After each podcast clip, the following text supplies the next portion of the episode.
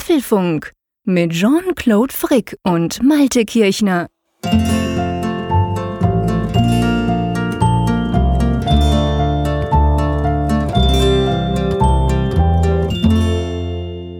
Herzlich willkommen zu Ausgabe 65 vom Apfelfunk, aufgenommen am Abend des 31. Mai. Der Mai ist schon wieder vorüber, der Juni kommt. Und ich habe so eine kleine Frage, eine Wissensfrage an dich, Jean-Claude. Wahrscheinlich weißt du sie als alter Medienprofi. Sagt dir der Name Konrad Töns aus Zürich etwas? Jetzt könnte ich mir natürlich rausreden, es ist Mittwoch, der 31. Mai, es ist abends spät, es ist heiß unterm Dach, wo ich aufnehme, ich habe keine Ahnung. Nee, ich will mich nicht rausreden, sagt mir im Moment ehrlich gesagt überhaupt nichts. Aktenzeichen XY? Ah, ja, ja. Ja, da, ah, ja, ja, stimmt. Da stimmt. gab es immer diese legendäre Schalte von Eduard Zimmermann aus München, dann zu Konrad Töns nach Zürich, ja, in die stimmt, Schweiz. Ins, ins Außen, Außenstudio, genau. Und wie komme ich jetzt auf diesen Blödsinn? Ähm, einerseits fühle ich mich immer so ein bisschen in die Sendung hineinversetzt, so und das sind so Jugenderinnerungen, da lief das damals ähm, mit unserer wöchentlichen Schalte immer zwischen Deutschland und der Schweiz. Ja, komm, das war ein total verklemmter Typ, der Schweizer da. Ich hoffe, ich komme nicht so rüber. Nein, nein, keine Sorge. Aber der andere Punkt, warum ich das ausgerechnet heute anspreche, ist, Aktenzeichen XY ungelöst. So könnte man ja auch übertiteln, was uns so durch den Kopf geht oder wie die Lage momentan ist mit Blick auf die Weltentwicklerkonferenz. Denn es ist ja noch sehr, sehr viel offen. Wir haben wenige Tage bevor die Keynote stattfindet am Pfingstmontag. Da findet die abends um 19 Uhr in äh, San Jose in Kalifornien statt und wird ja auch live im Internet übertragen. Und ich finde, die Gerüchteküche ist noch ziemlich kalt, oder? Äh, ja, sie ist vor allem ziemlich breit. Also sie ist auf der einen Seite ziemlich kalt, so dass man nicht denkt, ja, das ist klar, völlig logisch, iOS 11 wird das und das bringen. Auf der anderen Seite ist sie, finde ich, wieder mal sehr, sehr breit. Es wird wieder sehr viel über Hardware gesprochen, über mögliche und so weiter und eigentlich fast gar nicht über Software. Und gleichzeitig wissen wir doch, dass die WWDC eigentlich eine Softwareentwicklerkonferenz ist. Also ähm, ich würde mal sagen, bleibt spannend und ich würde vor allem sagen, in diesem Apfelfunk 65 werden wir trotz allem diese Gerüchte und diese Indizien, um beim Aktenzeichen XY zu bleiben, mal so ein bisschen bewerten, oder? Genau, da führt gar kein Weg dran vorbei. Und ja, wir sprechen am Anfang aber auch erstmal noch über ein anderes Thema, über die Apple Neural Engine. Da ist angeblich ein Chip in Arbeit. Ganz genau. Und dann werden wir über, wie gesagt, über die WWDC, wir werden mal so ein bisschen die Gerüchte, die aktuellen äh, bewerten und auch unsere Meinung dazu kundtun, wie realistisch das Ganze denn ist. Dann werfen wir einen Blick auf ein Thema, was uns hier in Europa noch gar nicht so tangiert, aber das könnte jederzeit kommen und es ist eine interessante Entwicklung. Apple News, die haben nämlich jetzt eine Chefredakteurin bekommen. Genau, und auch bei Apple Music tut sich was. Da wird äh, der erste exklusive Videoinhalt ab 8. August zu sehen sein. Ähm, Carpool Karaoke, da werden wir kurz drüber sprechen. Und dann die Umfrage der Woche. Wir lösen einerseits auf, was wir letzte Woche gefragt haben, das Thema CarPlay. Das hat sehr beschäftigt. Wir haben auch sehr viel Feedback dazu bekommen. Und dann stellen wir noch eine neue Frage für die nächste Woche. Genau, und ich traue mich gar nicht zu versprechen, dass es vielleicht dann noch Zuschriften gibt, beziehungsweise wir werden einige Zuschriften rund um CarPlay noch haben. Also es wird nicht nur in Anführungszeichen drum gehen, äh, auszuwerten, was ihr abgestimmt habt in der Funkgeräte-App, sondern wir haben extrem viel Feedback bekommen, das wir dann auch durcharbeiten werden. Und vielleicht, vielleicht reicht es dann tatsächlich noch für das in Anführungszeichen normale Feedback, sonst sei uns das verziehen, werden wir das auf so, das können wir schon sagen, auf übernächste Woche schieben, oh. weil nächste Woche ist dann ganz klar WWDC als Thema. Da wissen wir dann am Mittwoch hoffentlich, was Sache ist. Aber lass uns mal einsteigen mit dieser Apple Neural Engine. Das ist ja Hardware, da geht es um einen Chip, der angeblich äh, von Apple geplant wird. Was genau soll dieses Wunderteil können? Ja, der soll intelligent sein, so mal, mal auf den Punkt gebracht. Es geht um Funktionen wie Gesichtserkennung. Es, es geht um Dinge, wo künstliche Intelligenz eine Rolle spielt und wo die klassischen Chips ich möchte nicht sagen überfordert sind, aber eben nicht darauf spezialisiert sind. Und es hält sich jetzt hartnäckig das Gerücht in dieser Woche, dass Apple da irgendetwas in Planung hat, ein, ein AI-Chip äh, baut. Und das fußt natürlich auch darauf, dass die Mitbewerber das auch machen. Wir hatten ja zuletzt das Gespräch ja auch über Google, die auf der I.O. auch dann ihre Bestrebungen in Sachen AI vorgestellt haben. Und ja, ich denke mal, das ist nicht besonders ungewöhnlich oder wäre nicht besonders ungewöhnlich, dass Apple da auch in der Richtung unterwegs ist. Nein, ich glaube, es ist inzwischen ziemlich klar, künstliche Intelligenz, Artificial Intelligence, das ist die Zukunft eigentlich mehr oder weniger von jedem Gerät, steht zu befürchten. Am Schluss wird auch der Drucker wird selber wissen, was er ausdrucken soll, noch bevor ich es weiß. Das geht irgendwie weiter in diese Richtung. Würde aber eigentlich, finde ich, Malte, ganz gut zu Apple passen, weil du hast schon recht, Google macht natürlich das Gleiche, ähm, aber Google und andere fokussieren ja dann immer, zumindest in den Präsentationen, sehr stark auch auf die Software und auf ihre cleveren Algorithmen. Und Apple ist ja so, wir kennen ja schon seit einigen Generationen im iPhone oder im iPad haben wir auch diesen M irgendetwas Chip, der eben bestimmte ähm, Aufgaben übernimmt, wo man den Hauptprozessor quasi entlasten will. Und eigentlich würde es doch ganz gut passen. Wir kennen den W1-Chip in den in bestimmten Kopfhörern, der sogar so speziell cool ist mit Bluetooth zusammen und das Koppeln und alles erleichtert. Also Apple baut gerne mal einen Chip, der quasi in Anführungszeichen nur etwas kann, das dafür sehr gut und sehr stromsparend und sehr schnell. Also von dem her muss ich sagen, würde eigentlich ganz gut passen zu Apple. Siehst du das auch so? Ja, du hast schon alle Punkte angesprochen, die eigentlich dafür sprechen, das zu machen. Es geht ja um Outsourcing von Aufgaben und du hast gerade den M-Prozessor erwähnt, den man ja, glaube ich, auch fast mit Motion-Prozessor bezeichnen genau. könnte, denn der ist ja auch der Prozessor, der Co-Prozessor, der eben dann auch die Bewegungserkennung ermöglicht, ohne eben, dass der Akku leer gelutscht wird, weil der Hauptprozessor in permanenter Belastung ist. Und es ist ja so, wir haben im iPhone gegenwärtig so eine Art Dreiergespann. Wir haben die CPU selber, den A-Chip, den ja Apple ja auch selber entwickelt hat. Wir haben den M-Chip und wir haben die, äh, den Grafikchip, der ja auch eine ganz wichtige Funktion hat. Und das wäre sozusagen dann eine, eine, ein Aufbohren in eine ganz neue Richtung, wenn man einen AI-Chip da einbauen würde für diese künstliche Intelligenz. Und insofern ist es eben auch eine, eine Nachricht, weil es dann ja schon irgendwo im Hardware-Design dann auch wieder eine größere Veränderung wäre. Ja, und es passt eben neben dem, was du jetzt schon alles gesagt hast zu Apple, passt noch in einem anderen Punkt. Bei Google wissen wir alle, Google setzt sehr stark auf seine Cloud-Intelligenz. Also quasi sehr viele Dinge werden in der Cloud er er erledigt. Äh, klassisches Beispiel haben wir schon oft drüber gesprochen, Google Fotos. Man lädt das in die Google Cloud und dort laufen dann die super cleveren Algorithmen drüber und bieten dir dann verschiedene Möglichkeiten. Apple sagt ja selber immer wieder, sie wollen möglichst die Daten entweder anonymisieren oder vielleicht gar nicht erst zu sich holen, sondern das möglichst auf dem Gerät machen. Das würde dann auch wieder passen. Also quasi, ich sag mal, paar Generationen weitergedacht, wenn du an Siri denkst, statt dass du mit Siri quatscht, das wird ja übernommen, wird dann zu Apple geschickt, dort wird ausgewertet, die Antworten kommen dann zurück, äh, könnte dann vielleicht irgendwann mal genug Rechenpower vorhanden sein, um sowas oder eben weitergehende intelligente Sachen direkt auf dem iPhone zu lösen, oder? Ja, ja, auf alle Fälle. Und es ist aber natürlich die größere Herausforderung, diese Aufgabe im Gerät zu erledigen, weil man es ja mit Energie versorgen muss, weil die Skalierbarkeit nach oben ja auch durch die Gerätemaße dann eben begrenzt ist. Und es ist viel einfacher, sowas Cloud-basiert zu machen, weil man dort kann man ja Serverfarmen ohne Ende hinstellen, man kann die Rechner aufrüsten, wenn man nicht mehr genug Computing Power hat. Und das ist dann eine ganz interessante äh, Richtungsentscheidung, wenn es denn in die Richtung geht, dass man sagt, dass eben das Gerät da einen, einen größeren Anteil haben soll als zum Beispiel bei Google, was die die, eben alles in die Cloud packen und, und ja, dadurch eben natürlich auch das Thema Datensammlung, Privatsphäre etwas anders betrachten als Apple.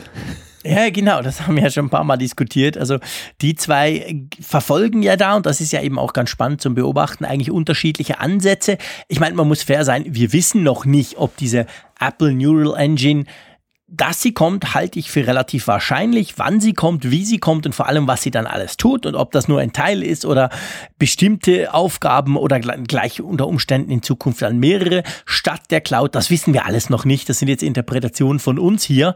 Aber ich denke, der Weg ist ein bisschen vorgezeichnet. Apple ist bekannt dafür, dass sie gerne eigene Chips bauen, die dann spezifische Aufgaben übernehmen und die dann gewisse Dinge machen lassen. Ähm, ja, es bleibt spannend. Was denkst du jetzt bei diesem Thema, dieser eine Chip, dieser neue Chip? Meinst du, wir sehen den schon im, ich sag's jetzt mal, Jubiläums-iPhone oder ist das noch viel zu früh? Ich glaube, das ist viel zu früh. Mhm. Es ist schon ein komischer Zufall, dass, dass so eine Meldung ausgerechnet in der Vorwoche der WWDC gestreut wird. das Ganze ist ja über Bloomberg gelaufen. Ich meine sogar, das war ein Mark Gurman-Artikel, wenn ich mich mhm. nicht getäuscht habe. Ja. Und der hat ja nun gute Quellen bei Apple ich meine auch, mich erinnern zu können, dass wir im Vorfeld einer anderen WWDC ja auch schon irgendwie mal seitens Apple dann irgendwie eine Meldung hatten, die da gestreut wurde, die man dann eben rausgenommen hat aus der ohnehin schon sehr vollen Keynote, dass man also sich dann nicht mit belastet hat und man kann sich dann der Themen auf diese Art und Weise dann so elegant entledigen, Geschmack machen, dann auch vielleicht auf das, was da kommt, ein bisschen dann anteasern. Aber ich denke, das wird hier noch keine große oder es wird eigentlich gar keine Rolle spielen. Das ist ein Thema, was vielleicht 2018 irgendwie eine Rolle spielen könnte. Ja, ich glaube auch, solche Sachen dauern länger und inzwischen ist es eben oft so, dass zumindest gewisse Ideen, gewisse Konzepte viel früher schon mal ans Licht kommen. Ist nicht mehr unbedingt so, dass man irgendetwas quasi drei Monate vor Verkaufsstart das erste Mal irgendwo liegen lässt in einer Bar oder irgendwo sieht und dann danach gleich daraus schließen kann, das ist the next thing, sondern heute kommen solche Sachen oftmals viel früher ans Licht, aber eben viel weniger detailliert. Dadurch ist es auch nicht so, dass es quasi schon fertige Produkte sind. Manchmal sind das nur erst angedachte Ideen. Also ich denke auch, das wird noch eine Weile dauern. Ähm, ehrlich gesagt, Malte, es dauert eigentlich überhaupt nicht mehr lange bis zur Keynote von der WWDC, die ja bei uns an Pfingsten, am Pfingstmontag, 19 Uhr Schweizer und deutscher Zeit als, als Livestream von Apple übertragen wird. Ähm, trotzdem ist es so, mir kommt so vor, auf der einen Seite liest man relativ viel über Hardware. Ich, gerade heute gab es einige Artikel, was da so kommen soll, werden wir gleich drüber sprechen. Ich habe aber, Vielleicht liegt das nur daran, dass ich eine faule Socke bin und die ganze Zeit im Garten liege im Moment. Ähm, ich habe aber praktisch überhaupt nichts über macOS oder iOS 11 gelesen. Geht dir das auch so? Ja, ja. So ist, äh, Gerüchte, also wir sprechen natürlich jetzt von Gerüchten, das hat ja noch nicht angefangen, aber irgendwie spricht man nur über neue Geräte und überhaupt nicht über Software. Ja, und selbst die, die Geräte, da bleibt es ja auch irgendwo herrlich unkonkret. Also so, so richtig große Leaks äh, im Sinne von, wir, wir sehen das Gerät in all seinen Einzelheiten und wissen fast alles wie wir es ja in den letzten Jahren hatten, haben wir hier dies Jahr auch nicht. Also ich finde, das, das ist auch noch ziemlich dünn und bei der Software, da gebe ich dir völlig recht, ist es total dünn. Heute habe ich die ersten Spekulationen gesehen, wo darüber sinniert wurde, dass vielleicht iOS 11 dann irgendwie die, die Tab-Bar sterben lässt, weil man irgendwie gemutmaßt hat oder gesehen hat, dass Apple in seinen eigenen Apps sie so langsam so rausnimmt oder ersetzt und solche Geschichten halt. Also völlig spekulativ, völlig substanzlos so zum jetzigen Zeitpunkt. Und das ist bemerkenswert. Die Frage, die sich ja jetzt stellt, ist, was bedeutet das? Ist äh, dieses Double Down und äh, Security, da, was, was Tim Cook mal gesagt hat, ähm, dass man jetzt dieses Geheimhalten besser hinkriegt. Funktioniert das jetzt? Und die haben so einen Superhammer, den sie da jetzt am, am Montag fallen lassen? Oder ist es so, dass wir bei iOS 11 ja so eine Art Performance-Update sehen, Sicherheits-Update, aber vielleicht gar nicht so die große Neuigkeit? Schwierige Frage. Also lass uns das mal auf zwei Dinge. Ich mache mich seit ein paar Jahren immer ganz unbeliebt, wenn ich vor der WWDC dran erinnere, dass das ja eigentlich eine Entwicklerkonferenz für Softies ist und nicht unbedingt für Hardware. Und dass ich eigentlich, und das geht mir auch dieses Jahr wieder so, trotzdem immer davon ausgehe, dass eigentlich hardwaremäßig nichts passiert. Das war in den letzten Jahren ziemlich zutreffend. Es kam, glaube ich, die letzten zwei, drei Jahre nichts wirklich äh, Spannendes in Sachen Hardware. Früher war das eine Zeit lang anders. Ich glaube, das erste MacBook Air wurde an der, an der, an der WWDC präsentiert. Aber dann war es dann eben wieder eine Zeit lang Sense mit Hardware. Und ich denke eigentlich auch das Jahr, Gerüchte hin oder her, das ist eine Entwicklerkonferenz und nicht primär eine Keynote, ein, ein, ein Event, wo man eben neue Macs oder so vorstellt. Von dem her gesehen, ähm, um da auf deine Frage Software zu kommen, man liest noch nichts über iOS 11. Ehrlich gesagt, die iOS 10 war ja eigentlich auch nur ein Service Pack. Also so kam es mir jedenfalls vor. Das war jetzt nicht der große Hammer wie damals bei iOS 7, wo alles total anders aussah und man dachte, wow, das ist ja Wahnsinn. Also ich würde eigentlich, wir, wir wissen ja, iOS ist extrem eng immer mit dem iPhone und letztendlich auch mit den iPads, aber vor allem mit dem iPhone verknüpft. Wir wissen alle, wir haben das Jubiläumsjahr, zehn Jahre iPhone. Also ganz ehrlich gesagt, äh, meine Meinung, ich erwarte nichts in Sachen Hardware, aber ich erwarte mir eigentlich schon einiges in Sachen iOS. Wie siehst du das? Also um diese Meta-Frage zu beantworten, bevor wir vielleicht auf die einzelnen Aspekte noch so ein bisschen mehr eingehen. Ich glaube, und das habe ich ja auch schon in der letzten Sendung gesagt, dass Apple dann Hardware zeigen könnte, wenn es kontextbezogen ist. Also wenn es wirklich mhm.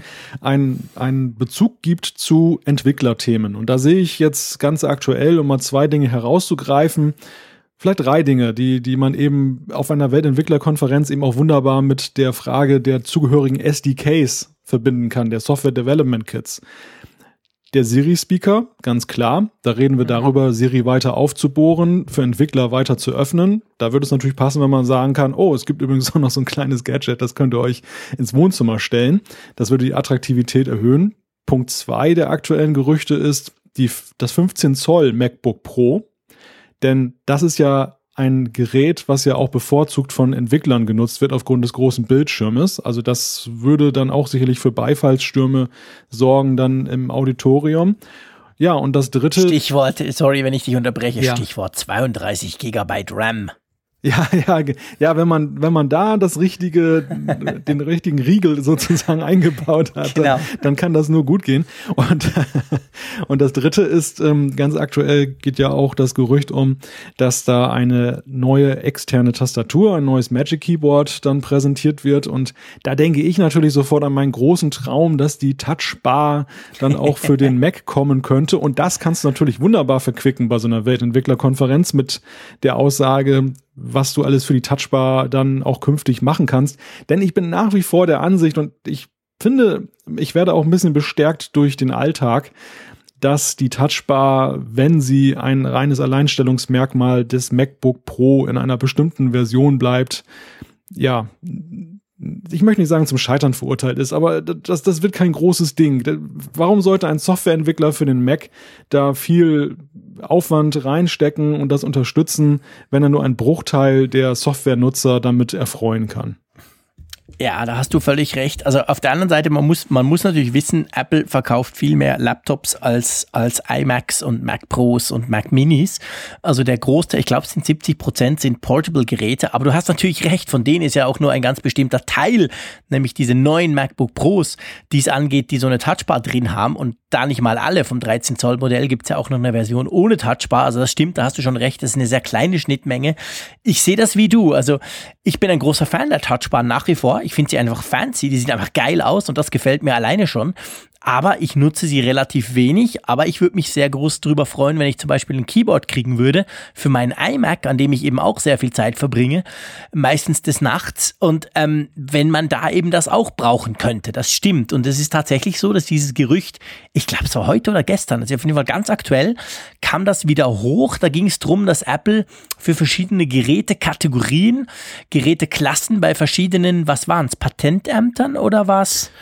Nein, mal kurz, das war nicht Patent, gell? Das ist irgendwie so eine Technologiebehörde, Zertifizierungsstelle genau. für den eurasischen Raum.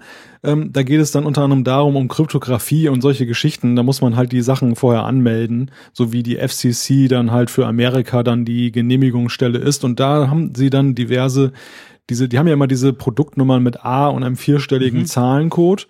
Die, die haben sie halt angemeldet und ich glaube verknüpft auch mit der grundsätzlichen Gattung das ist jetzt ein Tablet, das ist eine Tastatur und das ist ein äh, Computer.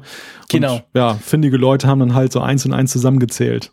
Ja, genau. Sie haben irgendwie fünf, fünf Macs quasi, das musste man irgendwie angeben, Modellnummern und dann glaube ich vier irgendwie iPads und eben ein drahtloses Keyboard ähm, quasi angemeldet ähm, zu, zur Zulassung. Das heißt natürlich im ersten Moment noch nichts. Das heißt auch nicht, dass wir die nächste Woche schon sehen. Das kann natürlich auch, äh, ich sag jetzt mal, auf ein ähm, Tech-Event im Juli hindeuten, wo dann irgendwie Hardware vorgestellt wird oder so. Aber trotzdem, ich bin ja auch jemand, der eher weniger an Zufälle glaubt, von dem her, es kann fast kein Zufall sein, dass sechs Tage ähm, vor, fünf Tage vor, vor der Keynote an der Entwicklerkonferenz und du hast natürlich sehr schön ausgeführt, das muss ein, irgendein Link haben zu, zu, zu Entwicklern, damit es eben in diese Konferenz reinpasst. Den Siri Speaker haben wir, glaube ich, vorletzte Folge ziemlich abgefrühstückt. Der ist für mich tatsächlich auch ziemlich klar. Der würde passen, der würde Sinn machen. Das machen alle, da, muss, da will auch Apple mit. Ähm, bei den Macs, das stimmt. MacBook Pro wurde ja vor allem das große, ganz groß gehypt als, hey, das ist jetzt die ultimative Profi- und Entwicklermaschine. Äh, da kam dann auch eben von ganz vielen Entwicklern sehr viel negatives Feedback. Vielleicht gibt es da schon eine V2-Version, also eine neue Version von. Ja, und eben dieses drahtlose Keyboard. Und ganz ehrlich gesagt, von all denen würde ich mich eigentlich aufs drahtlose Keyboard am meisten freuen. ja. Also wenn es die Touchbar drin hat, sagen wir es doch so. Das wird wahrscheinlich auch einen schnuffigen Preis haben von 250 ja, Euro du, oder das mehr. Das wirst du gar nicht wissen, genau. dann, dann lässt die Freude auch schnell wieder nach. Aber Wahrscheinlich. Ja, also der, die, die Tastatur würde mich natürlich von allem, alledem, was ich gerade genannt habe, auch mit Abstand am meisten reizen. Der, der Siri-Speaker, natürlich, da ist die Neugierde vorhanden, aber ähm, im Use Case, in meinem täglichen Arbeiten hier, wäre das natürlich wirklich toll, dann eben diese Touchbar zu haben. Zur, zur Frage, warum, warum ich auch noch zusätzlich glaube, dass Apple das mit den Entwicklern verknüpft, warum ist das so wichtig? Man muss sich ja auch mal vorstellen, dieses Event, diese Keynote, die ist ja ganz anders besetzt als die sonstigen Events, die Apple für die Öffentlichkeit macht. Bei den sonstigen Events laden sie Journalisten aus aller Welt ein. Das ist aber ein reines Medienevent. Mhm. Und dementsprechend sind die Neuigkeiten natürlich auch immer mehr darauf fokussiert und gestrickt, zuallererst eben mediales Interesse zu erzeugen.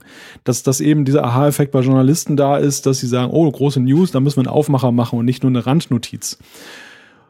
Natürlich ähm, will Apple damit auch grundsätzlich seine, seine Fans und Interessierten begeistern, aber es ist vor allem ein Medienevent. Und bei der mhm. Weltentwicklerkonferenz hast du einen Anteil Journalisten aus aller Welt, ganz klar, und der ist auch nicht klein. Aber zuallererst hast du dort auch ganz viele Entwickler sitzen. Und die Journalisten gucken ja auch, wie die Entwickler darauf reagieren, was Apple da präsentiert. Also die können da nicht ein reines Medienevent machen, wo sie jetzt irgendwie Lifestyle oder sowas machen und die Entwickler gucken in die Röhre nach dem Motto, ja, ihr seid auch noch da. Nein, das muss irgendwie schon, die, Be die Begeisterungsstürme der Entwickler sind ein Teil der Dramaturgie dieser Präsentation. Ja, das stimmt. Das ist genau der Punkt. Und das ist eigentlich auch das Hauptpublikum ich meine, du hast vorhin gesagt, bei den anderen Events, bei den anderen Keynotes muss quasi mediales Interesse geweckt werden. Heute ist es so, wenn der Team Cook seine Uhr von links nach rechts dreht, ist das schon ein Medienevent. Also alles generiert natürlich inzwischen Medieninteresse und die Journalisten kommen sowieso. Aber du hast recht, die WWDC, da geht da geht's ja auch drum, das ist ja nicht ein Event, also eine Keynote und dann ist es vorbei, sondern da ist es eine Keynote und dann geht's erst los und dann ist vier Tage lang quasi sind Tausende von Apple-Mitarbeitern vor Ort und sprechen dann mit den Entwicklern, beziehungsweise umgekehrt, die Entwickler haben die Möglichkeit, ganz nah an Apple, an Apple Engineers und an diese cleveren Apple-Köpfe ranzukommen, die mit Fragen zu löchern, neue Sachen auszuprobieren und so weiter. Also das Ganze ist ein großes Happening und eben nicht primär eine Verkaufsshow.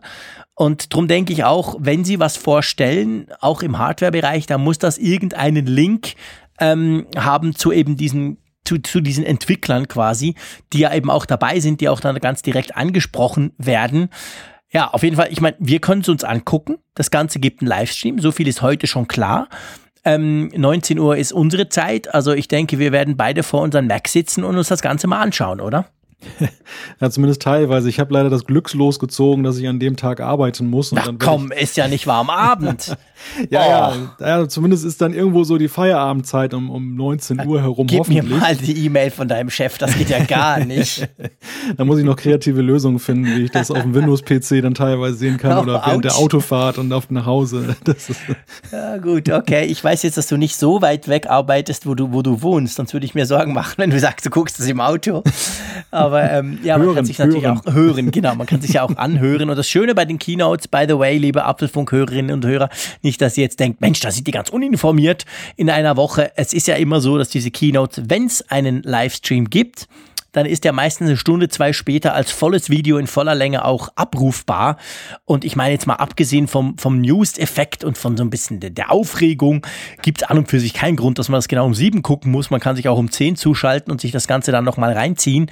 Von dem her gesehen, ähm, verpasst du in dem Sinn ja nichts. Du hast ja auch nachher noch die Möglichkeit, das anzuschauen. Aber spannend ist es schon, oder? Also ich, ich nehme an, du bist auch gespannt. Ja, ja. Also so, so viel wie möglich werde ich natürlich versuchen, live mitzukriegen beziehungsweise live sehend mitzukriegen, denn die ganzen Push-Nachrichten, die man ja dann bekommt, sobald da irgendwie eine News ist und alle Kanäle, also ich, ich gucke mir Keynote sowieso immer auf diversen Kanälen gleichzeitig an. Also nicht nur das mhm. Live-Bild von, von Apple, sondern eben dann auch live die Analyse fast schon, die dann manchmal mitläuft und, und äh, nochmal zum Nachlesen. Insofern geht das schon alles in Ordnung. Das ist, glaube ich, dieses Jahr noch mehr ein Event, was ähm, mit Erwartungen, mit Spannung behaftet ist. Und das lese ich auch heraus aus den vielen Vorschauen, die jetzt da schon durchs Netz geistern. Es gibt eine unglaubliche Erwartungshaltung. Die ist irrsinnig hoch, was natürlich auch sehr viel damit zu tun hat, dass das klassische Frühjahrsevent dieses Jahr ausgefallen ist mhm. und durch eine Pressemitteilung, durch ein Shop-Update ersetzt wurde. Und Apple ist ja bis uns bislang, wenn man das denn sagen darf, ja Neuigkeiten größerer Natur äh, schuldig geblieben in diesem Jahr. Ja, definitiv. Und das, es könnte natürlich auch ein Grund sein, warum so viel über Hardware gesprochen wird, weil letztendlich, wenn wir so den, den Apple-Kalender, das Apple-Jahr angucken, gerade die letzten paar Jahre, dann hast du, wie du es gesagt hast, dann fehlt eigentlich ein Event, das noch vor der WWDC hätte stattfinden müssen, wo es eben unter Umständen um Laptops und um iPads geht. Und es kann natürlich schon auch sein, dass vielleicht einerseits Apple das macht, andererseits natürlich auch vor allem wir Journalisten und wir Geeks äh, uns quasi das eben wünschen und dann projiziert man das halt auf die WWDC, weil die letztendlich jetzt das nächste Event ist, das ansteht. Wie gesagt, ich bin immer noch, was die Hardware anbelangt, so ein bisschen hin und her gerissen. Also ich glaube, ich glaube dir absolut, dass deine Erklärung quasi, es muss irgendwie mit Entwicklern zusammenhängen, einen Zusammenhang haben, den herstellen zu können.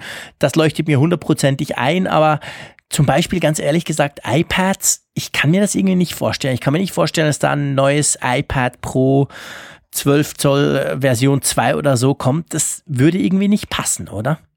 Da bin ich auch nach wie vor der Ansicht, dass das schwierig wäre. Gerade mit Blick darauf, dass wenn man jetzt ein randloses Design einführt, ähm, dass man da dem, dem iPhone etwas vorwegnimmt und das, das man, man stiehlt dem iPhone die Show und das, das, das iPhone ist nun mal der Showrunner, wenn es darum geht, so größere Veränderungen einzuläuten. dieses Jahr. Genau. Ja, ja, richtig. Also das, das kann ich mir auch beim besten Willen nicht vorstellen. Was ich glaube ist, oder was ich mir glaube, ist übertrieben, was ich mir vorstellen könnte, ist, auch jetzt wieder kontextbezogen, dass Apple vielleicht ein leicht aktualisiertes iPad Pro präsentiert, und zwar im Kontext einer Softwareveränderung.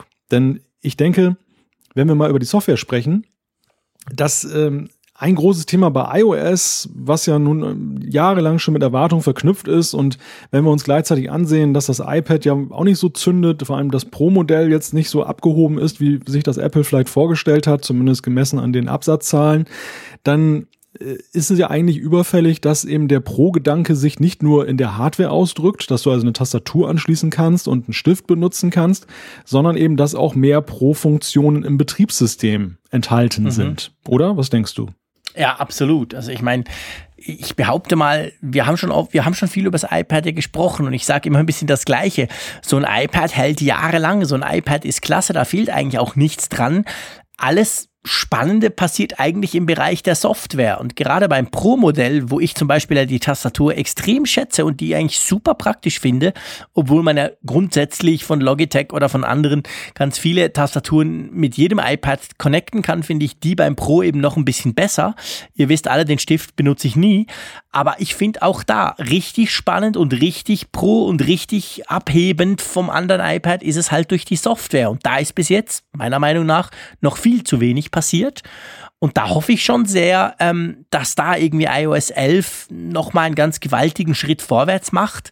Ich bin zum Beispiel auch der Meinung, ein iPhone 7 Plus ist ja ein geniales Gerät, ich liebe es, aber dass da zum Beispiel diese Multitasking-Funktionen, die es beim iPad ja gibt, nicht funktionieren, was zum Geier spricht dagegen, dass ich zwei Tabs, zwei Apps nebeneinander laufen lassen kann? Links YouTube, rechts, rechts Twitter zum Beispiel, ich das inzwischen mit fast jedem Android-Smartphone machen kann, auch mit denen, die kleiner sind als so ein iPhone 7 Plus. Also da denke ich, in diesem Bereich müsste Apple einerseits fürs iPad, aber andererseits vielleicht auch fürs iPhone schon noch einen Zacken zulegen. Und es wäre auch konsequent im Vergleich zu den Vorjahren, weil sie es ja auch konsequent vorbereitet haben. Also es ist ja eben so mit diesem adaptiven Layout, was sie eben in der Entwicklungsumgebung anbieten von Xcode, ist es ja so, dass sie ja schon seit Jahren die Entwickler darauf einschärfen, dass sie eben diese Designs ihrer Apps dann so gestalten, dass die sich dann unterschiedlichen Bildschirmgrößen anpassen. Das mhm. war angefangen beim iPad natürlich, dann mit dem Dritteln oder dem halben Screen. Das ist aber beim iPhone natürlich auch ja dadurch bedingt, dass es drei Bildformate, Bildschirmformate mittlerweile gibt. Das SE das äh, normale iPhone 7 und das 7 Plus. Ähm, dadurch muss ja auch schon ein Entwickler verschiedene Größen unterstützen und insofern wäre es konsequent und ja jetzt auch nicht mehr so ein Riesensprung oder so ein Riesenaufwand für die Entwickler dann zu sagen, sie passen ihre Apps noch ein bisschen mehr dahingehend an, dass auch Multitasking auf einem Plus-Modell funktionieren könnte. Ich sehe allerdings noch ein ganz anderes Thema bei iOS 11 auf meiner Wunschliste und ja, das, das wird jetzt auch weniger überraschen, denn wir, wir reden ja schon seit Wochen so ein bisschen in Richtung dieser Weltentwicklerkonferenz und, und ähm, haben ja hier schon formuliert, wo die Reise hingehen sollte, unserer Ansicht nach, dass das Thema proaktiver Assistent, Siri weiter aufbohren, das ist für mich auch ein ganz großes Thema. Also wenn Apple das ernst meint mit Siri, wenn sie das ernst meinen mit ihren proaktiven Geschichten, die sie da planen, dann müssen sie, finde ich, hier nachlegen. Sie haben das, sie haben das ja im letzten Jahr mit iOS 10 angefangen, da zu sagen, komm, wir wollen da eine Schippe drauflegen. Aber wenn das jetzt kein Thema mehr ist, ja, dann, dann kann man es auch sein lassen. Da, da muss eigentlich jetzt noch mehr Energie drauf. Ja, das stimmt. Vor allem, weil ich bei iOS 10 die Idee und die Vorstellung wie immer bei Apple recht cool fand, aber ganz ehrlich sagen muss, jetzt nach so sieben, acht Monaten bei mir im Alltag ist davon eigentlich recht wenig angekommen. Also ich weiß, so im Alltag, wenn ich mein iPhone nutze, sehe ich nicht allzu viel, dass mir Apple bzw. das iOS bzw. das iPhone irgendwie proaktiv irgendwelche Dinge vorschlägt. Also da ist auch da ist noch viel zu wenig passiert. Also wenn Sie das ernst meinen, müssen Sie jetzt mal eigentlich so richtig loslegen. Das war für mich jetzt eigentlich vor allem mehr Marketing, oder? Oder fällt dir jetzt so quasi spontan, wenn jetzt einer sagt, ja, hey, iOS 10, genau, diese proaktive Geschichte. Wo ist denn die? Fällt dir da was ein? Ich muss da ziemlich grübeln. Das Einzige, was mir einfällt, ist, dass als ich irgendwann mal einen Leihwagen hatte, mit, äh, bei dem ich dann mein iPhone dann mit dem Bluetooth-Radio verbinden konnte, dass dann eben sich dann das iPhone den Standort gemerkt hat. Und seitdem habe ich diesen Parkplatz jetzt schon seit Monaten in meiner Apple Maps App drin. Dass er immer erinnert, dein Auto steht aber noch in der Ecke sowieso, beim, also bei, bei einem Autoverleiher. Und das ist dann so sehr proaktiv. Aber nein, also du, du sprichst es richtig an, du bringst es auf den Punkt. Denn dieses Proaktive ist bis auf dieses eine Szenario ja völlig unterbelichtet ge geblieben. Das, was ich mir wünschen würde, wäre mal ein Beispiel. Ich, ich fahre meine Standardroute zur Arbeit wie jeden Tag und das iPhone würde das erkennen und guck mal eben nach, ist dann Stau auf der Route, ist da irgendwo, irgendwo eine Umleitung, die ich fahren muss und würde von sich aus sagen, ohne dass ich eine Navigation starte, was ich ja niemals machen würde auf dem Weg, den ich ja sowieso kenne, mhm. pass auf, die Straße ist gesperrt, du musst heute andersrum fahren. Und das, das wäre für mich proaktiv. Das wäre so eine echte Lebenshilfe an einer Stelle, ja, wo, wo ich selber nicht aktiv werden würde, weil es mir zu aufwendig ist, aber warum soll denn nicht mein iPhone aktiv werden? Mhm. Ja, genau, das wäre zum Beispiel ein sehr gutes Beispiel, dass er dir das einfach vorschlägt, ohne dass du danach suchen musst. Ich finde generell bei diesem Thema proaktiv, es geht ja nicht drum, es geht ja eben nicht darum, dass man neue Dinge machen kann, die man sonst gar nicht machen könnte, sondern eigentlich ist es genau umgekehrt. Die Dinge, die man schon kann, müsste das Gerät selber merken und mir eben vorschlagen, ohne dass ich das spezifisch aufrufen muss. Also man muss ja nichts komplett Neues erfinden, aber das Teil muss halt so clever sein, dass es weiß, hey, okay, der JC, der ist jetzt wieder mit dem Fahrrad unterwegs zum Bahnhof. Das heißt dann ziemlich sicher, er geht auf den Zug, fährt dorthin und arbeitet dann ab dort da. Ähm, und da kann ich ihm doch zum Beispiel mal die Zuginformationen raussuchen oder irgendwelche Sachen. Und ich finde auch, also gerade so im, im, im Bereich Arbeit, äh, Pendeln äh, gibt's ganz viel. Wahrscheinlich gibt's auch sonst noch viele Dinge wie im am Abend merkt er, hey, immer am Abend stellt der irgendwie sein iPhone auf äh, Flight Mode hier oder da. Also da gibt es letztendlich gibt's verschiedene Möglichkeiten, wo das iPhone noch lernfähig wäre. Ja, also ich, ich hoffe, ich, ich sage, also mir geht's ähnlich. Proaktiv, da habe ich gar nicht so ran gedacht, aber es wäre natürlich sehr praktisch. Ich erhoffe mir wirklich im Bereich Multitasking, muss ich wirklich sagen, da erhoffe ich mir ganz, ganz große Fortschritte bei iOS, gerade eben auch auf dem iPhone. Ich bin da auch ein bisschen vorbelastet, weil ich natürlich immer auch ein Android-Smartphone dabei habe, zugegebenermaßen immer ein Premium-Modell und dort einfach diese Möglichkeit dieses Multitaskings mit zwei Apps, die wirklich komplett parallel laufen, egal ob übereinander oder nebeneinander, das finde ich unglaublich praktisch. Das brauche ich immer wieder, obwohl natürlich der Bildschirm dann relativ klein wird. Aber das finde ich wirklich eine ganz, ganz klasse Sache. Und sowas möchte ich jetzt einfach auf dem iPhone sehen. Am liebsten auf dem jetzigen iPhone und nicht erst auf dem Jubiläum Super Duper iPhone, das dann irgendwann mal im Oktober kommt. Ja, bleibt abzuwarten. Was denkst du? Lass uns doch ganz kurz bei iOS 11 bleiben. Die WWDC ist ja auch immer so der Moment, wo oftmals ziemlich kurz danach dann schon Beta- bzw. Alpha-Versionen für die Entwickler rauskommen. Denkst du, wir werden nächste Woche nicht nur ein neues iOS, ich glaube, das steht fest. Denkst du, wir werden auch wieder gleich eine Beta kriegen? Ja, ja, klar. die, die Beta-Versionen gehören ja dazu. Das ist ja so ein bisschen das Lebenselixier der, der Weltentwicklerkonferenz, dass wenn man ja. tausende von Leuten aus aller Welt dort versammelt hat, dass man denen nicht nur eben schöne Dinge erzählt, die irgendwann kommen, sondern dass sie es dann eben vor Ort dann auch gleich ausprobieren können, können sich das auf ihre Geräte installieren, können mit den Apple-Entwicklern dort vor Ort dann ausloten, was möglich ist, darüber sprechen, wie man bestimmte Dinge macht. Also das, das nach der Tradition der vergangenen Jahre jetzt nicht zu machen, das wäre ein Frevel, das, das, das werden sie nicht tun. Das, das wird garantiert kommen. Das, das gehört einfach dazu zur WWDC. Gut, dann freue ich mich ja. Ich habe im Moment noch zwei iPhones hier. Darf ich gar nicht laut sagen, mache ich jetzt aber in unserer großen Community. Tausende von Hörern hören das, aber Apple hört ja nicht zu. Ich habe ja das rote iPhone bekommen von Apple, das ich ausprobieren darf und das ich noch ein paar Monate behalten darf und habe noch ein zweites und ähm, ein iPhone 7 Plus in Gold, also in die Goldfarbene.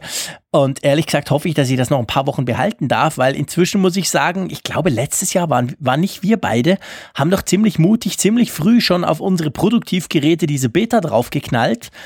Und obwohl wir es ja wussten, obwohl wir gesagt haben, unsere Hörer dürfen nicht, nur wir dürfen, es ist schon immer noch recht buggy, so die ersten paar Wochen. Ich glaube, so normalerweise so ab Juli, Mitte, Mitte, Ende Juli kommt dann die Public Beta und die ist dann meistens einigermaßen brauchbar. Aber so auf dem Produktivgerät soll, sollte man das nicht installieren, gell?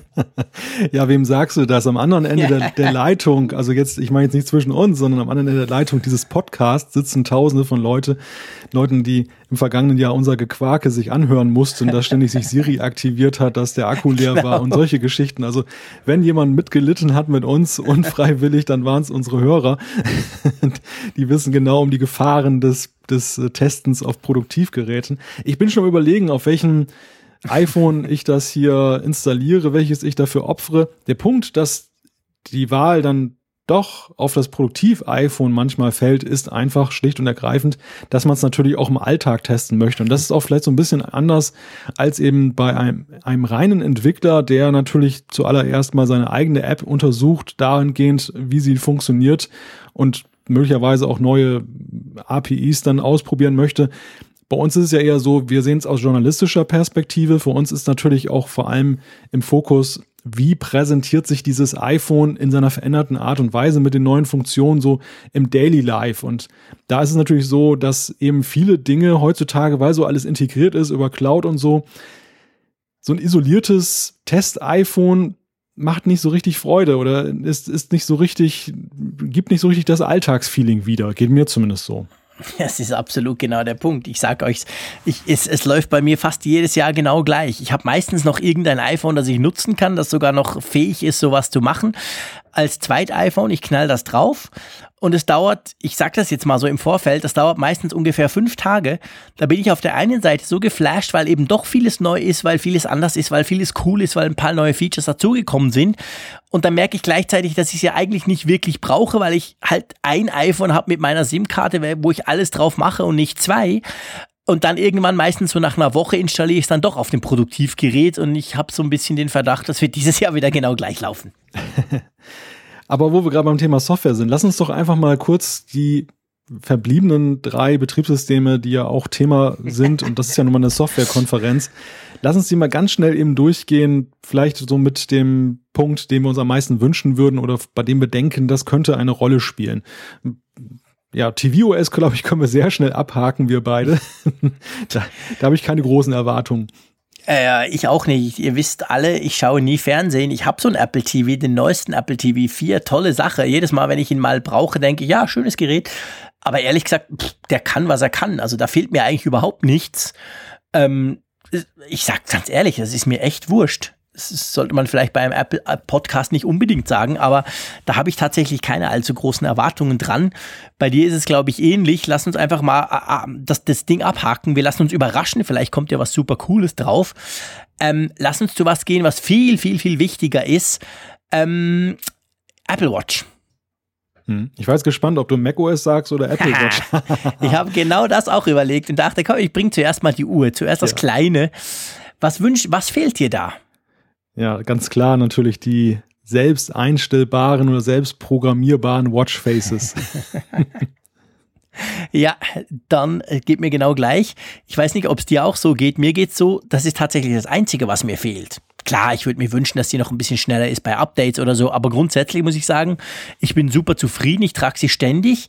Ähm, aber das ist genau das, was mir fehlt, diese blöden Watchfaces, die einfach drauf sind, wo man praktisch nichts dran verändern kann. Und jetzt Klammer auf, kommt mir nicht damit, dass man bei den Complications ab und zu was verändern kann. Ja, kann man, aber ich will das ganze Watchface quasi neu machen können oder irgendwo runterladen können. Das hoffe ich mir wirklich auch. Sonst habe ich aber an die kleine Uhr eigentlich keine Wünsche. Geht's dir auch so? Also ich glaube, dass strategisch es auch nicht sinnvoll wäre, nach WatchOS 3 mit WatchOS 4 jetzt nochmal so eine riesige Zäsur gleich zu machen. Das, das WatchOS 3 war ja revolutionär. Das hat ja die beiden vorherigen Versionen völlig umgekrempelt und hat jetzt ein neues äh, User Interface, möchte ich schon fast sagen, äh, etabliert. Und dass das ja im Übrigen ja auch, und ich glaube, das ist, kann man auch als konsensual ansehen, auch mit unseren Hörern, ja gut ankommt, dass ja, dass ja vieles aus der Welt geschafft hat, was eben kritikwürdig war bei der Apple Watch. Und ich denke, sie werden auf dieser Welle jetzt erstmal weiterreiten. Das mit den Watchfaces, das wäre schon irgendwie ein großes Ding. Vor allem, wenn man es dann verbindet dann mit einer Geschäftsidee, dass man sagt, da macht man einen eigenen Store vielleicht für auf, so wie für iMessage mhm. im letzten Jahr. Das wäre ja schon für sich genommen eine ziemlich große Sache, das äh, zu etablieren. Das, das reicht ja dann auch in diese Be Begleit-App dann rein, die man auf dem iPhone hat. Und das war es eigentlich. Ich glaube, ansonsten werden wir nur kleinere Dinge sehen. Das wird jetzt nicht so ein Major-Release sein. Nein, das denke ich auch nicht. Der, wie du gesagt hast, der große Umbruch, der war letztes Jahr, der ja auch die Entwickler ziemlich erschüttert hat, weil wirklich viel anders war. Ähm, ich denke, das wäre genau das, was noch fehlen würde. Dann wäre es wirklich schön, wie du sagst, ein Store noch dazu. Das haben sie ja bei iMessage gemacht. Da könnten sie es jetzt wirklich auch bei der Apple Watch machen. Also ich bin da sehr zuversichtlich und würde mich extrem freuen, wenn das kommt. Ja, am schwierigsten, ganz ehrlich gesagt, darum bin ich auch zuerst auf die Uhr gesprungen.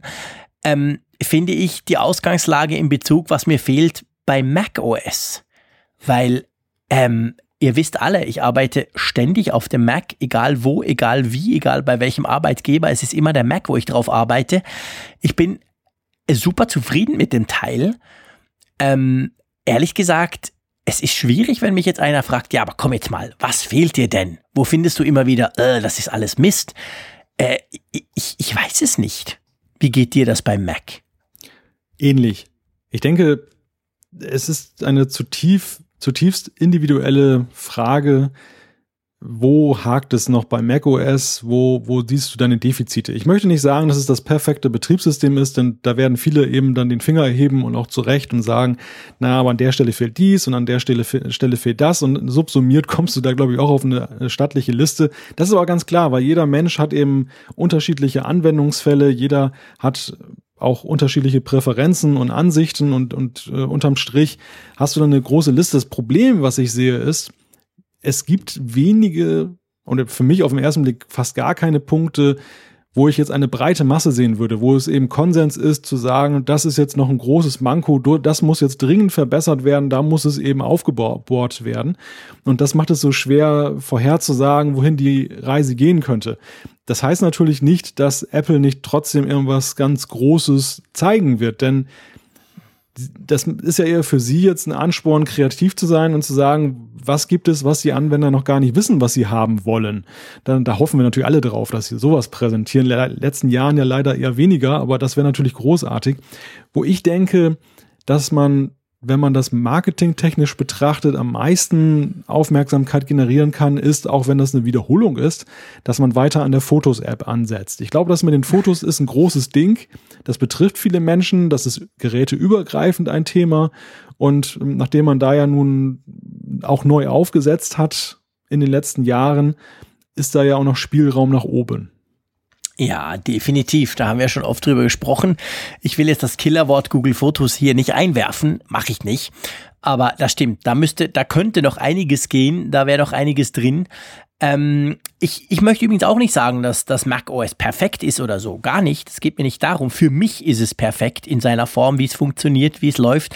Auf verschiedensten Geräten, finde ich, läuft es wirklich unglaublich zuverlässig. Also, aber das, das heißt nicht, dass ich sage, das sei das beste Betriebssystem. Hm. Ich sage einfach, für mich ist es das beste Betriebssystem ja. und es ist eben so gut, dass mir wirklich wenig fehlt. Und wenn ich so ein bisschen rumfrage unter Kollegen oder auch unter YouTubern oder unter anderen Leuten, dann stelle ich fest bei macOS, dass sich in meiner Bubble, muss man ganz klar sagen, also in meiner Blase quasi, eigentlich fast niemand über die Software beklagt. Es sind dann eher die Leute, die sagen, ja, aber weißt du, mein Mac Pro ist einfach schon scheiße langsam nach drei Jahren und so weiter. Also es sind tatsächlich mehr die Leute, die, die auf der Seite Hardware klare Bedürfnisse haben und sich dort mehr Power, mehr Speed etc. wünschen würden, wohingegen die Software im, All im Allgemeinen als ausgereift, stabil und sauber laufend gilt. Mit einer Ausnahme.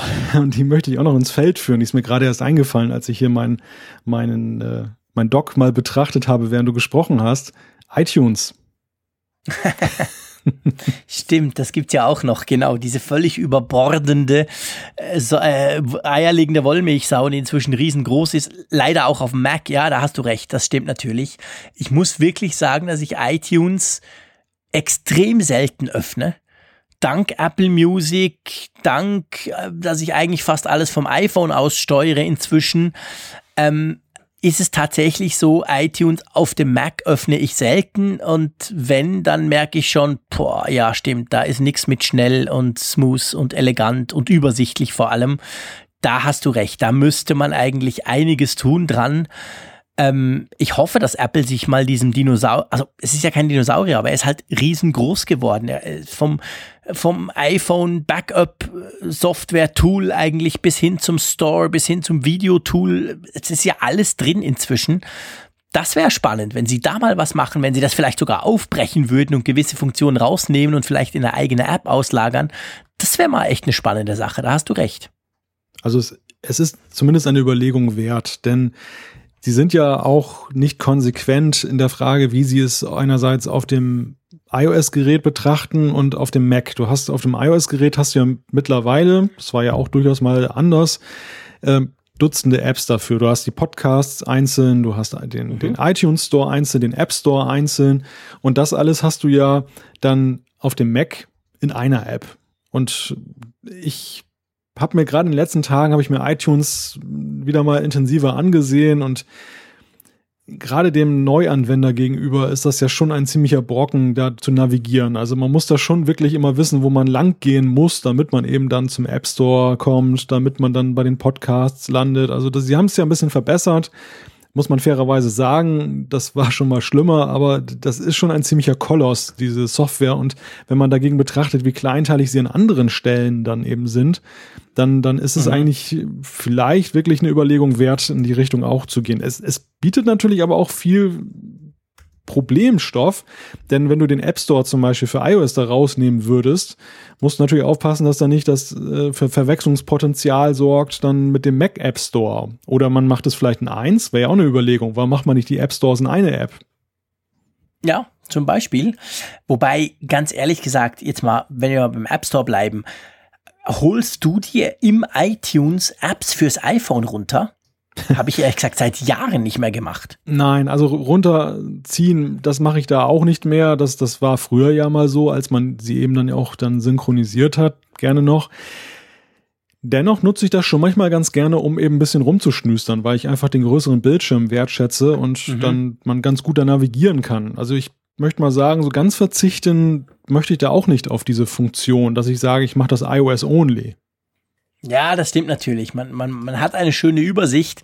Es ist praktischer zum Suchen. Man, man hat den besseren Überblick auf dem großen Screen. Äh, ja. Ja, also sie müssten was tun. Ich glaube, wir können, wir können das Thema iTunes dahingehend beschließen. Aber sehr spannend eigentlich. Wir sprechen über macOS. Uns fällt nicht so recht ein, was man noch verbessern könnte. Und am Schluss bleiben wir eigentlich bei einer, bei ein, zwei Apps hängen. Das sagt ja eigentlich auch einiges über das Betriebssystem an und für sich aus, oder? Ja, also ich denke, wir, wir sind da sehr nah beieinander in der Frage, dass wir beide sehr zufrieden sind mit macOS und, mhm. und eigentlich jetzt so, wenn man uns fragen würde, ähm, meinetwegen 100 Apple-Ingenieure setzen sich nur zusammen, um für Jean-Claude Frick und Malte Kirchner da jetzt das yeah. System zu verbessern. Die hätten nicht viel zu tun. nee, das ist tatsächlich sehr gut. Da würde uns Mühe geben, das, da würde uns schon noch was einfallen.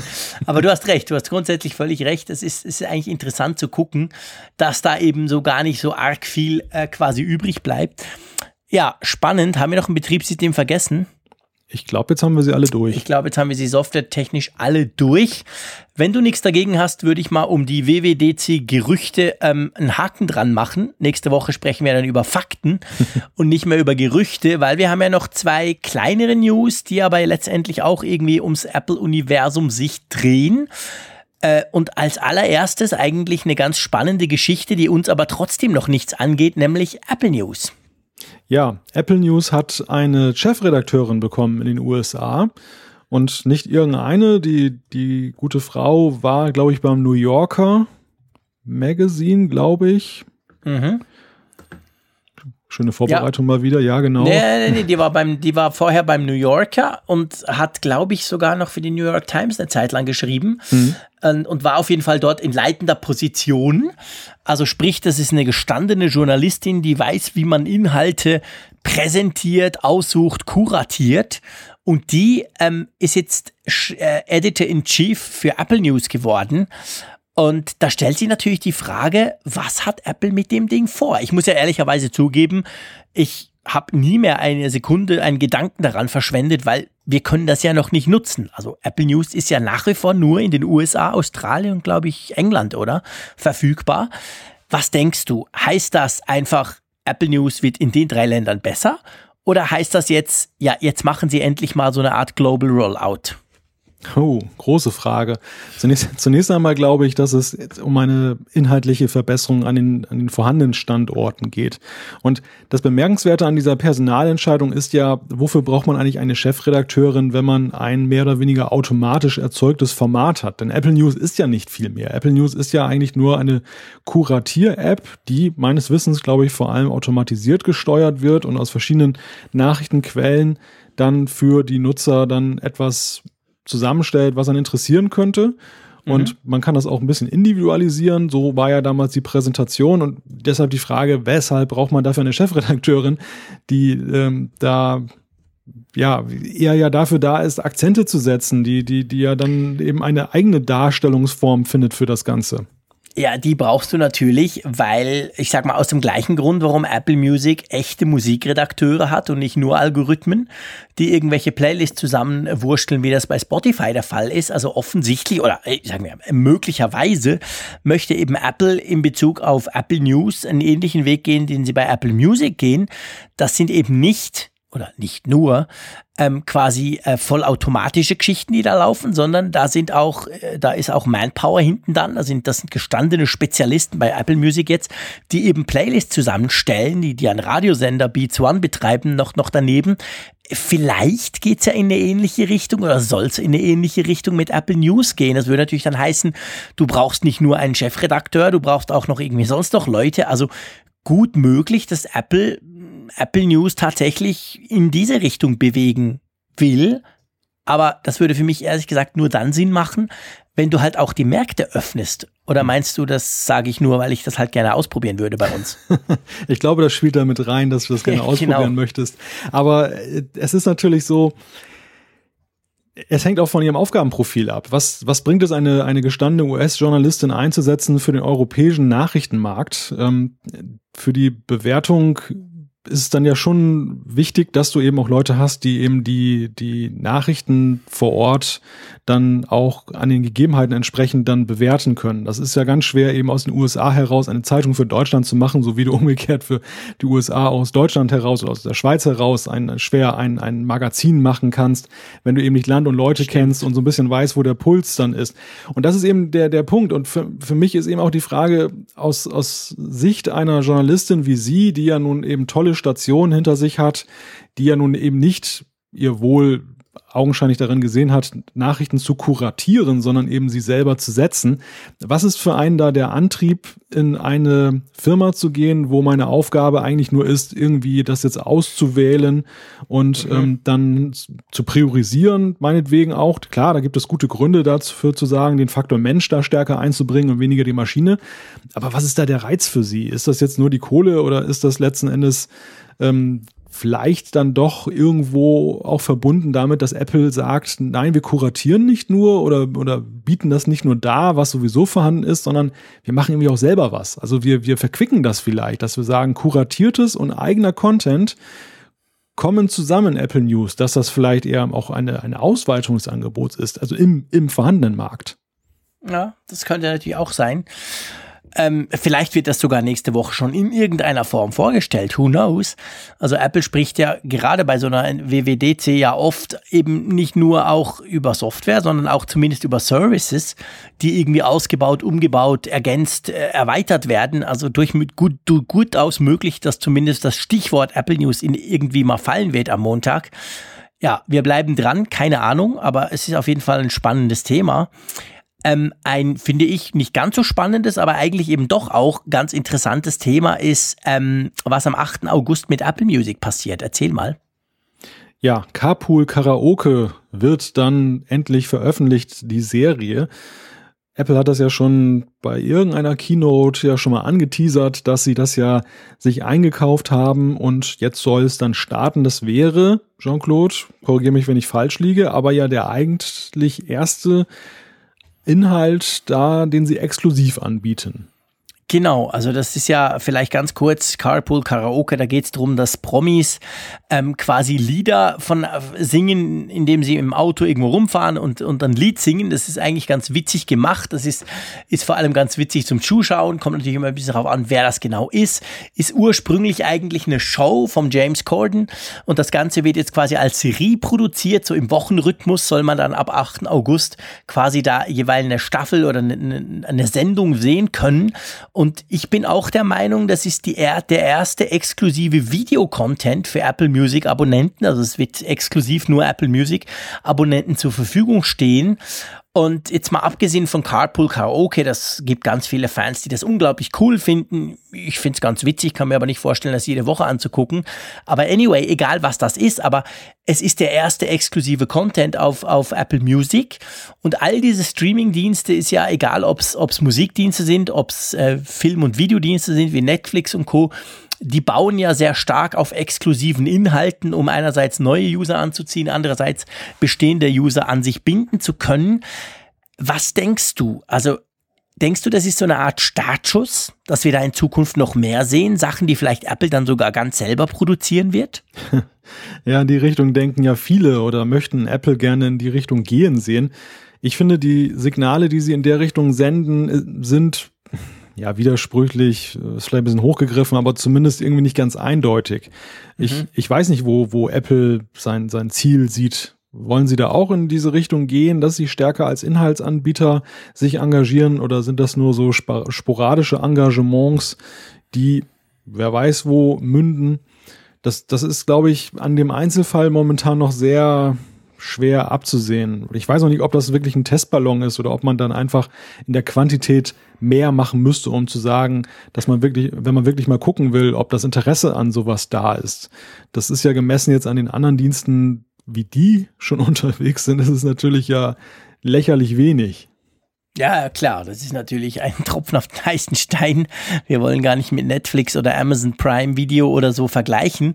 Aber mal gucken, also man sieht schon, Apple weitet sich aus, versucht verschiedene Geschäftsfelder auch irgendwie zu besetzen, wenn auch vielleicht nur mit ganz kleinen Inhalten anfänglich, aber das kann natürlich durchaus auch noch größer werden. Kohle ist ja vorhanden bei Apple. Also von dem her finde ich das eine ganz spannende Sache. Ob ich jetzt Carpool Karaoke, die Serie selber gucken werde, das kann ich noch gar nicht sagen. Das finde ich jetzt natürlich viel weniger spannend als irgendwie House of Cards Staffel 5, die jetzt bei Netflix gerade anläuft. Also von dem her gesehen sind das tatsächlich noch andere Dimensionen, aber es ist für Apple was Neues und dadurch ist es ganz interessant zu gucken, wo das hingeht. Aber ich würde sagen, machen wir einen Punkt drum, einverstanden? Ja, die Reise geht für uns jetzt wieder woanders hin. so, Ins Auto. So, genau, zur Umfrage der Woche. Wir haben die Frage gestellt, mit CarPlay. Sag doch mal, was war unsere Frage? Genau. Unsere Frage war eigentlich relativ simpel oder einfach, nämlich wir haben letzte Woche in der ähm, Funkgeräte-App gefragt, ähm, nutzt ihr Apple CarPlay? Ganz einfach.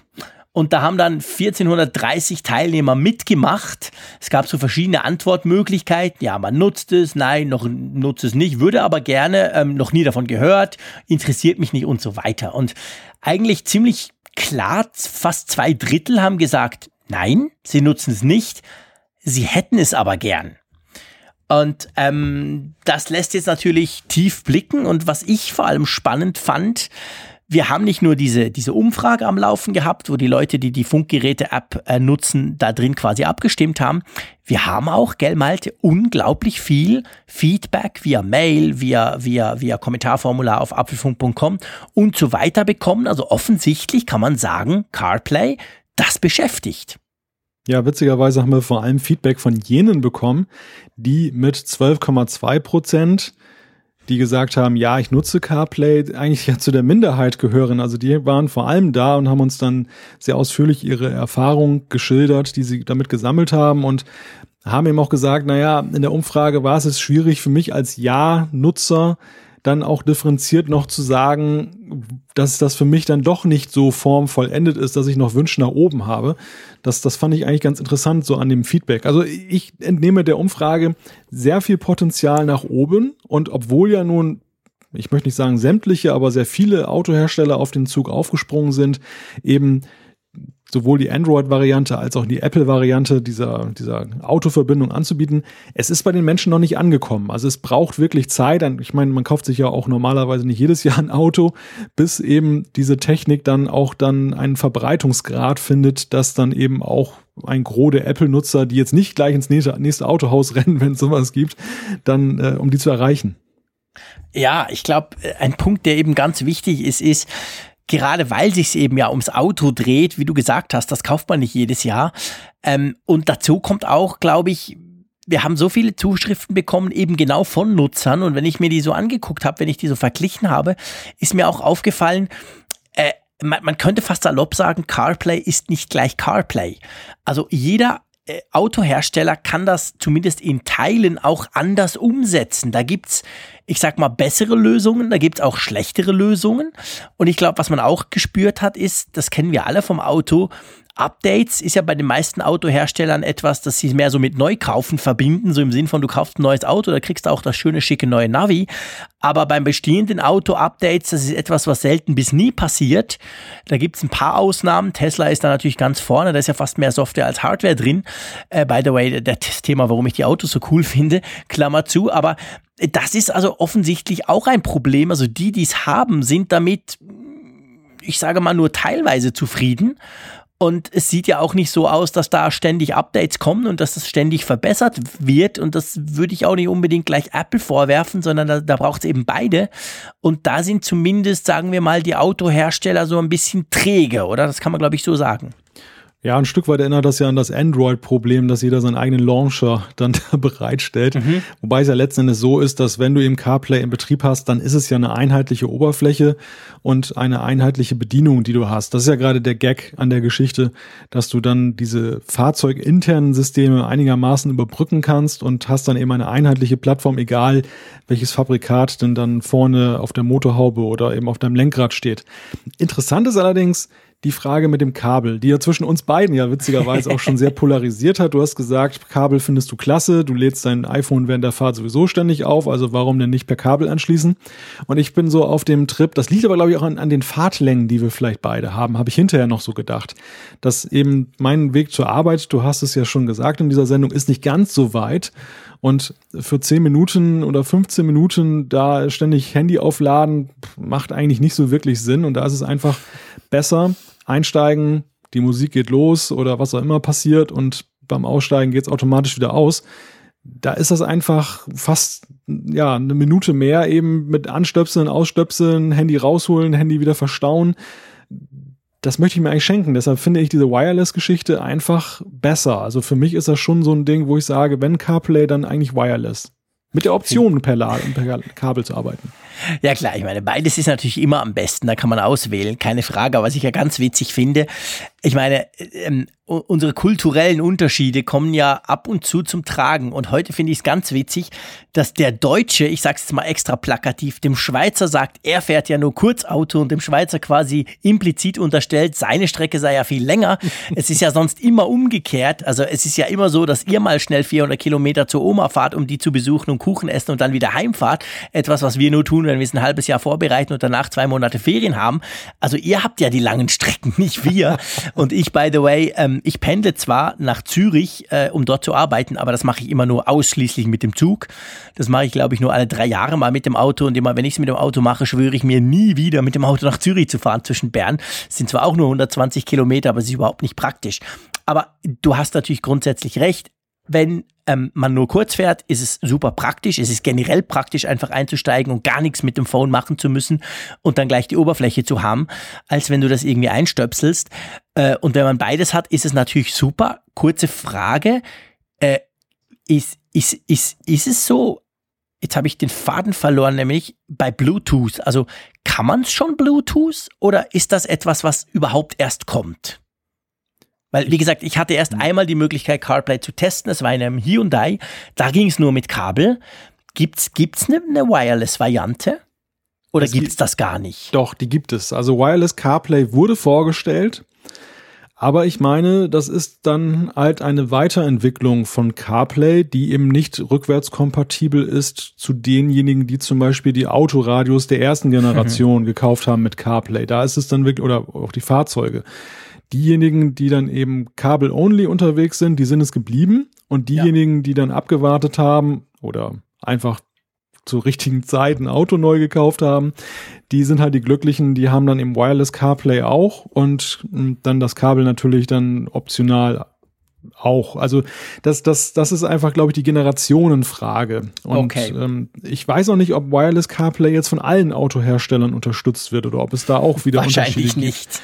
Ja, also du siehst allein an diesen Wissensdefiziten, dass auch so etwas Verwirrung darüber herrscht. Ähm, insgesamt glaube ich, wenn ich mich jetzt mal als repräsentativ ansehe, ähm, wie das denn jetzt mit CarPlay genau beschaffen ist. Dass das natürlich, wenn du dich jetzt intensiver damit auseinandersetzt mit einem neuen Auto, dann wirst du diese Fragen für dich beantworten können und auch nachlesen können.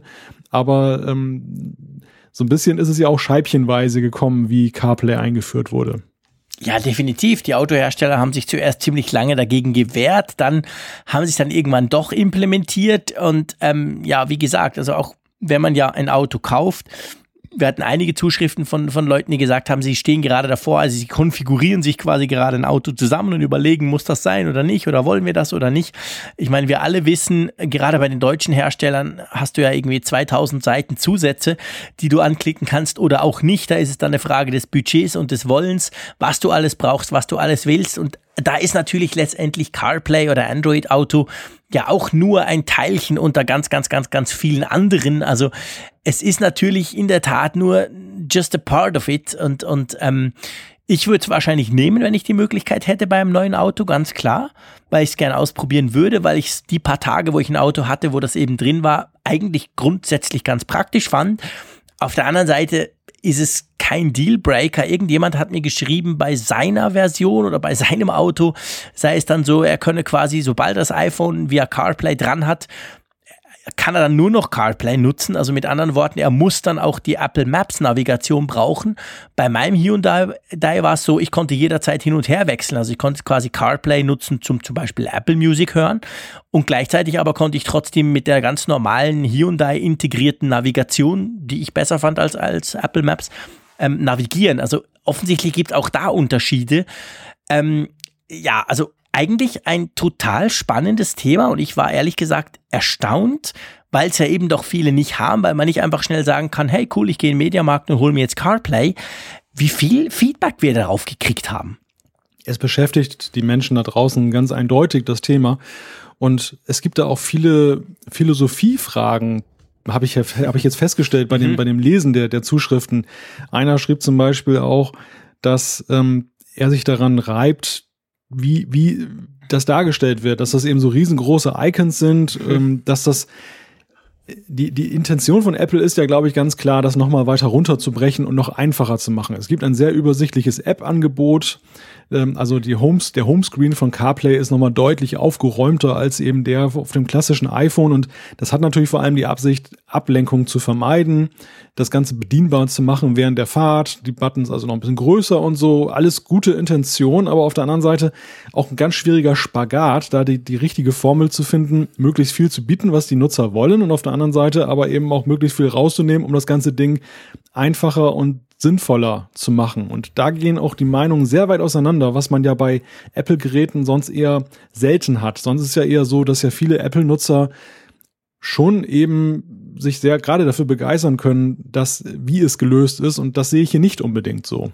Ja, ich glaube aber, das Problem in, genau in dem Fall liegt eben auch ein bisschen an der Hardware. Im Unterschied zu Apple, die ja genau wissen, wie viele iPhone, wie viele Bildschirmgrößen wir haben und auf das hin auch entwickeln können, ist es ja genau bei CarPlay so, da hast du zum Beispiel auch ganz unterschiedliche Arten von Screens. Also es gibt ja äh, kleinere Bildschirme, es gibt aber inzwischen auch in vielen Autos ähm, gibt's recht große Screens. Und das stimmt. Also um nochmal auf mein ganz kleines Beispiel von diesem Hyundai zu kommen, der hatte einen pff, äh, pff, behaft mich nicht drauf, 8,5 Zoll oder so Screen, also da war schon ziemlicher Bildschirm drin. Und da sah CarPlay schon ähm, ja, also die Knöpfe, die waren gigantisch. Die hätte ich wahrscheinlich mit meinem Ohr auch treffen können, problemlos. Die waren richtig groß. Ähm, das sah dann schon wieder nur so halb schick aus und wahrscheinlich sieht es beim anderen Auto mit einer anderen Auflösung unter Umständen ziemlich anders aus. Also das sind ja Dinge, die Apple nur begrenzt dann im Griff hat und das erinnert, wie du es vorhin gesagt hast, dann so ein bisschen an Android, auf diese ganze Fragmentierung auch der Hardware. Also es ist natürlich schon schwierig, da ein durch und durch quasi eingängiges Benutzererlebnis zu haben, weil eben mhm. der eine findet, die Knöpfe sind viel zu fett, der andere findet, es passt gerade. Äh, ist schwierig, aber eine Idee, lass mich noch eine Idee aussprechen. Ähm, was mir aufgefallen ist, inzwischen bei Android ist es so, dass du ähm, Android Auto, also das ist ja das Pendant zu CarPlay, inzwischen auch auf deinem Smartphone ausführen kannst. Also wenn du quasi eben kein Auto hast, das das unterstützt, aber vielleicht eine Halterung für dein Smartphone, dann kannst du quasi Android Auto direkt auf dem Smartphone ähm, ausführen. Das sieht dann genau gleich aus, eben mit großen Buttons, mit abgespeckten Funktionen und so weiter. Samsung selber bietet so ein Car Mode für seine Samsung Galaxy Smartphones an. Und das ist eigentlich eine ganz clevere Idee, quasi diese Benutzeroberfläche einfach zu machen, einfach bedienbar zu machen. Und ich habe mich gefragt, ob das nicht vielleicht auch für Apple eine coole Idee wäre, weil ja doch sehr viele inzwischen ihr Smartphone, ihr iPhone in einer, so, einer, so, einer, so einer Halterung quasi im Auto betreiben.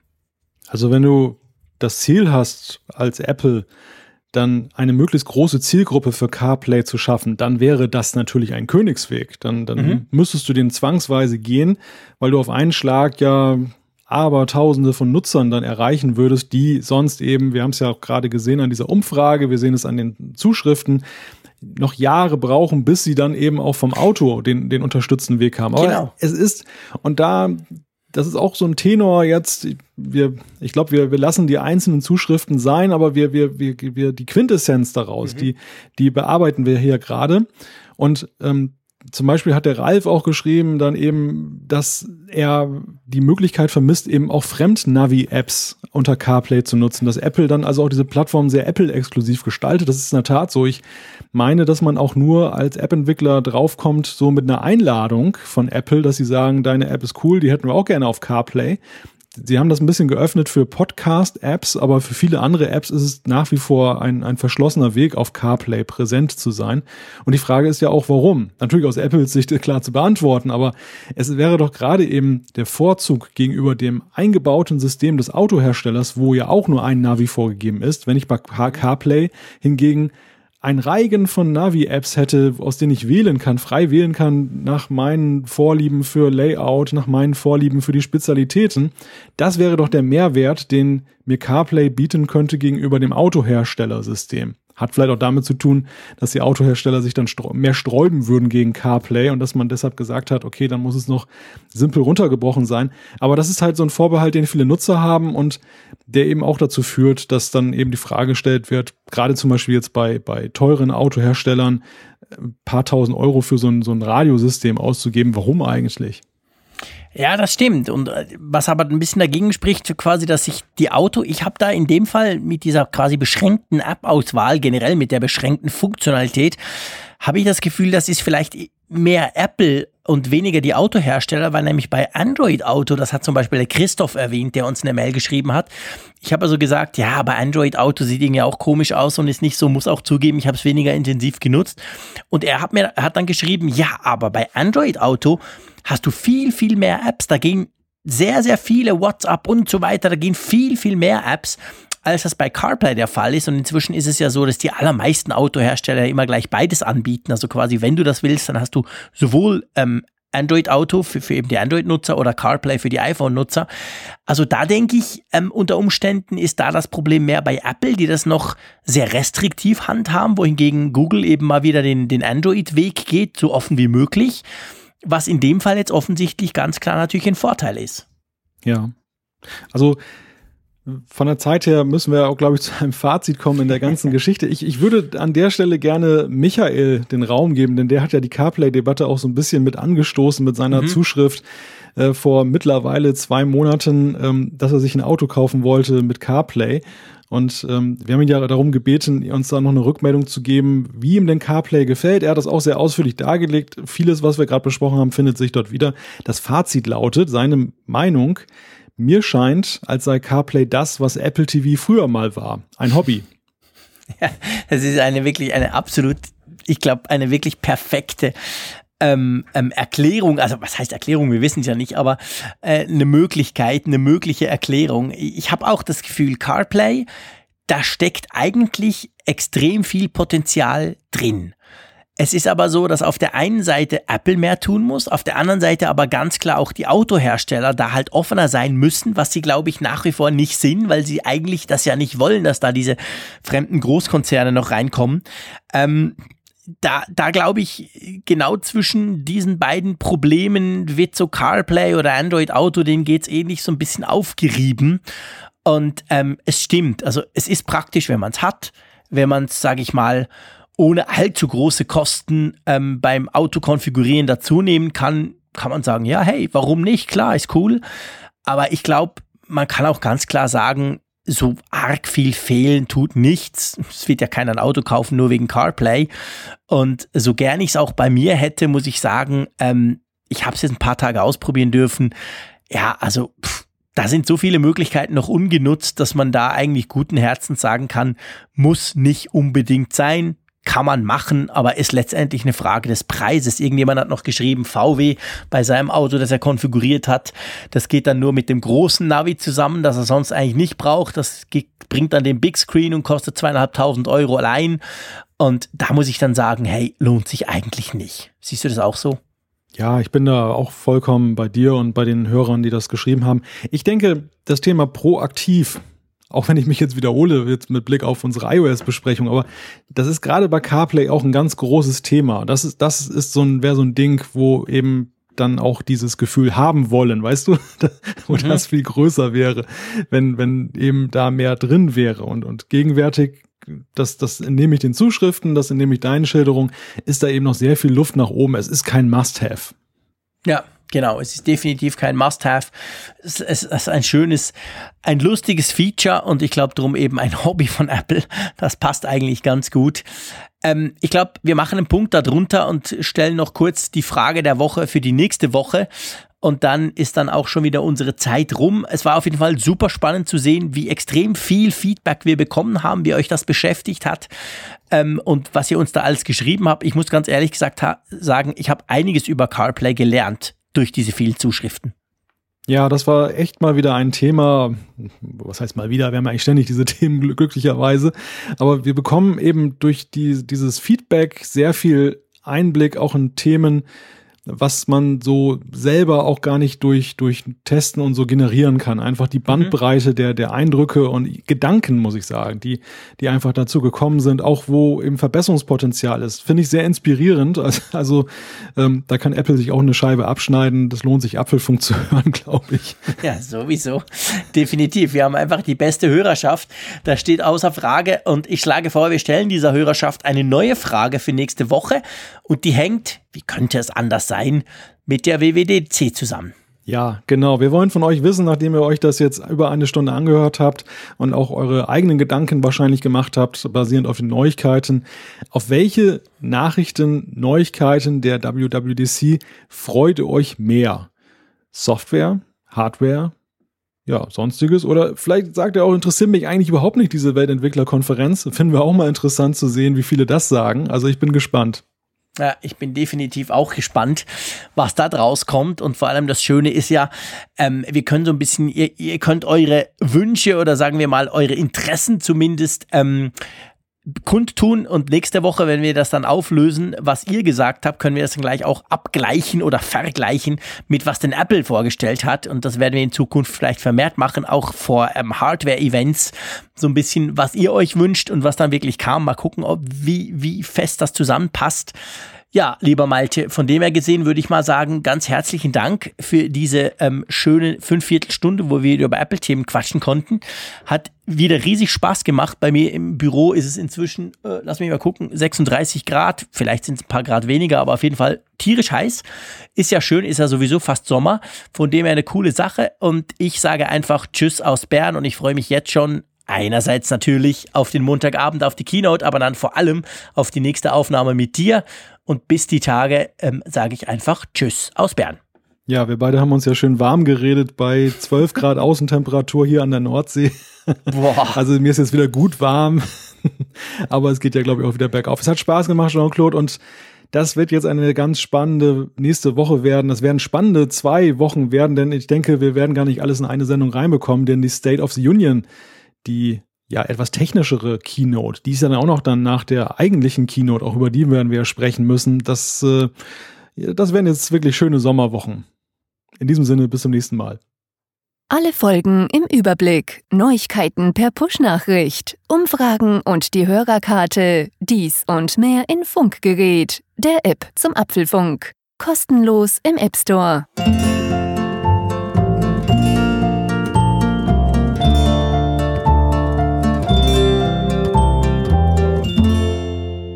Apfelfunk, der Podcast über Apple-Themen. Mehr Infos unter www.apfelfunk.com.